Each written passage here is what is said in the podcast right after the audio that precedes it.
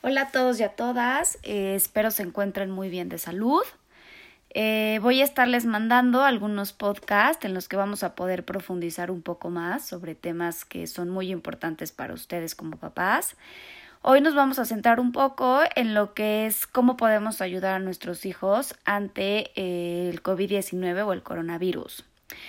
Pues bueno, la verdad es que hace unas semanas empezamos a vivir una situación que solo veíamos literalmente en las noticias, ¿no? Sabíamos que había un virus que estaba atacando China y que ahora este virus está por todo el mundo y está llevando consigo crisis, pérdidas, pérdidas en nuestros empleos, pérdidas en nuestros ingresos económicos, pérdidas hasta cierto punto de la libertad exterior, pérdida de espacios que habíamos destinado para estar con nosotros mismos, pérdida de seguridad y pues de tener que postergar nuestros proyectos, ¿no? Cosas que nosotros ya teníamos planeadas por hacer viajes, negocios, eh, actividades, compromisos familiares.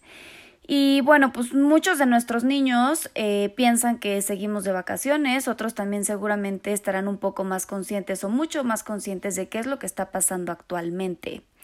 Ahorita nos estamos encontrando pues envueltos de muchas preguntas, ¿no? Preguntas que nos hacemos a nosotros mismos como adultos, pero que también preguntas nos hacen nuestros hijos. Ahorita vamos a abordar eh, lo que, qué es lo que nosotros podemos hacer para poder contestarles de forma correcta a todos nuestros hijos. Primero, pues es fundamental hablar con ellos, de cómo se sienten de estar en casa, de que hayan cambiado sus rutinas. Vamos a tratar, y esto es bien importante, vamos a tratar de no ocultarles las cosas, de no ocultarles la información. Ellos realmente están preparados para poder afrontar la realidad. Obviamente no vamos a dar información de más, ¿no? Porque si no, lo que vamos a crear es una cadena de desinformación tremenda y que solamente va a traer incertidumbre, que va a traer miedos y que obviamente va a traer mucho más dudas. Entonces, para nosotros poder darles respuestas correctas y a su nivel, yo les recomiendo que primero indaguemos sobre sus dudas o la información que ellos están teniendo. Por ejemplo, ¿tú qué crees que es lo que está pasando? ¿Por qué crees que es importante no salir de casa? Cuando nosotros indagamos primero, sin dar respuesta, nos va a ayudar entonces a saber cómo está procesando la información mi hijo y entonces vamos a poder estar un poco más preparados para poder darles una solución a sus preguntas. Acuérdense, esto es súper importante, todos los niños ahorita están teniendo pensamiento mágico. ¿Qué quiere decir esto? Sus respuestas van más hacia el lado de la fantasía que a lo que realmente está pasando. Ante situaciones diferentes o, experiencias que no han vivido antes, ellos pueden dar respuestas de forma catastrófica, ¿no? Todo está mal, todos nos vamos a morir, ¿qué va a pasar con el mundo? ¿Qué va a pasar con la familia? ¿Qué va a pasar con mis papás? ¿Qué va a pasar con mis abuelos? O le pueden dar un significado totalmente diferente. Por eso es bien importante decirles lo que realmente está pasando. ¿No? Eh, hablar con ellos, recordarles que nosotros pues ahorita los que tenemos que proteger está más encaminado a los abuelos, está más encaminado a las personas grandes y es por esto que vamos a cuidarnos, por esto vamos a lavarnos las manos, vamos a quedarnos en casa y que no es un tema de muerte, sino más bien es un tema de prevención porque el hecho de no salir de casa estamos protegiendo a personas de salud frágil, ¿no? De este bicho, de este bichito, de este virus que se está pasando de persona en persona porque no nos lavamos las manos, porque estamos saliendo de casa y este es el mensaje que les vamos a transmitir a ellos. Ahora, también es importante que nosotros como papás también dosifiquemos nuestra información, ¿no? Porque de repente nos llega un bombardeo por todos lados de, de, de, información en el que se vuelve un descontrol de datos y de noticias. Algunas van a ser verídicas, otras van a ser falsas, pero por todos los medios nos van a estar llegando. Entonces, lo que nuestros hijos necesitan es realmente certeza, y si vamos a compartir información con ellos, que es algo real, que sea algo oficial y puntual, en donde ellos van a poder lidiar con esta parte de realidad, porque ellos están preparados para poder enfrentarla, ¿no? Ahora, acuérdense que nuestro cuerpo y nuestras actitudes hablan. Si yo se lo transmito con calma, entonces ellos así lo van a tomar.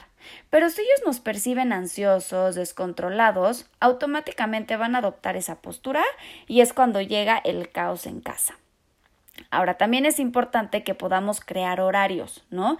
El crear horarios en casa les va a generar muchísima seguridad y estabilidad a los niños.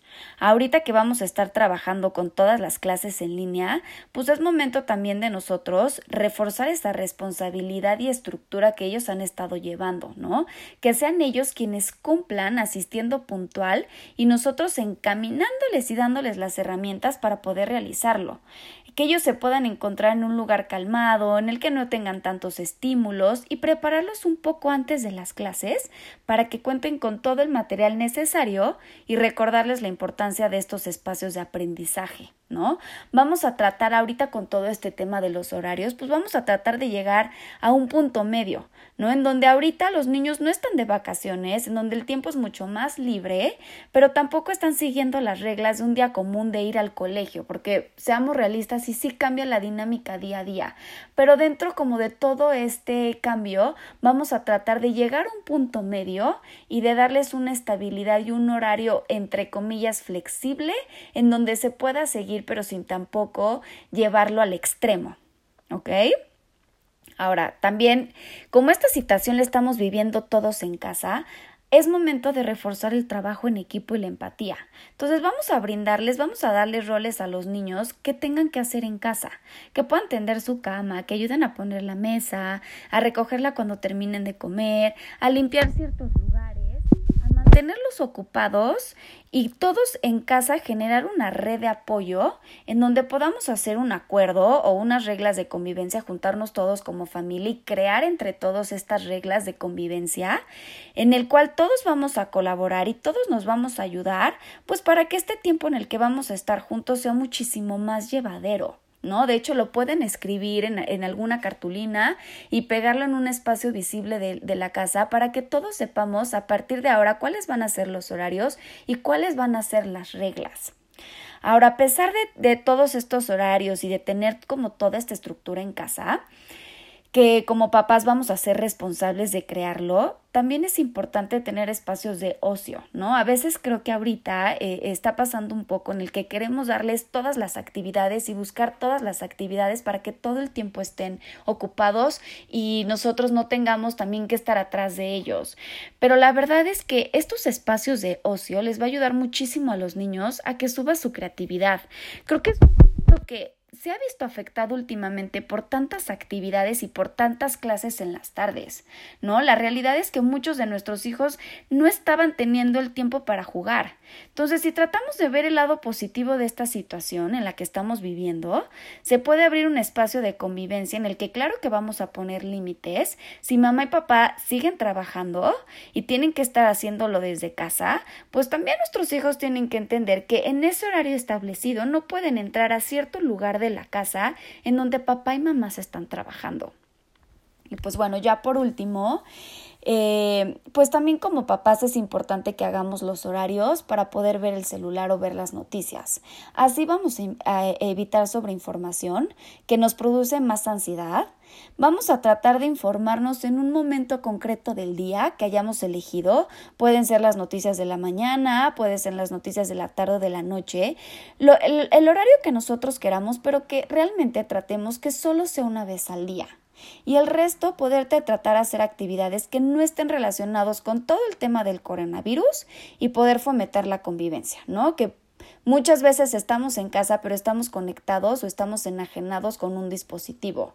Entonces, si el coronavirus ahorita nos está ofreciendo espacios de convivencia, aprovechemos el espacio para fortalecernos como familia y no dedicarnos a ver todo lo negativo de lo que está pasando, ¿no? Si son temas o son tiempos de mucha frustración, de muchos cambios, pero creo que también podemos ver y experimentar todo lo positivo que esta, eh, que, que esta nueva situación que estamos viviendo está trayendo. ¿no? Centrarnos cognitivamente en no en que no podemos salir de casa, sino que gracias a nuestro sacrificio personal estamos haciendo un bien para los demás y para todos como sociedad. Entonces, bueno, pues espero que, que esto que les platiqué les, les sirva en, en estos tiempos de estar en casa. Eh, les mando un abrazo súper fuerte, espero que nos veamos pronto. Y igual me gustaría terminar eh, este audio, este podcast, con una pregunta para ustedes. ¿qué tanto las actitudes de mis hijos están reflejadas o se ven reflejadas mis propias actitudes? Creo que esta es una, una pregunta bien eh, súper importante para nosotros hacerlo. ¿Qué tanto estamos transmitiendo a nuestros hijos y lo estamos viendo? Eh, les mando un abrazo, eh, que todos sigan muy bien de salud y les escribo pronto para poder hablar de otros temas interesantes para ustedes.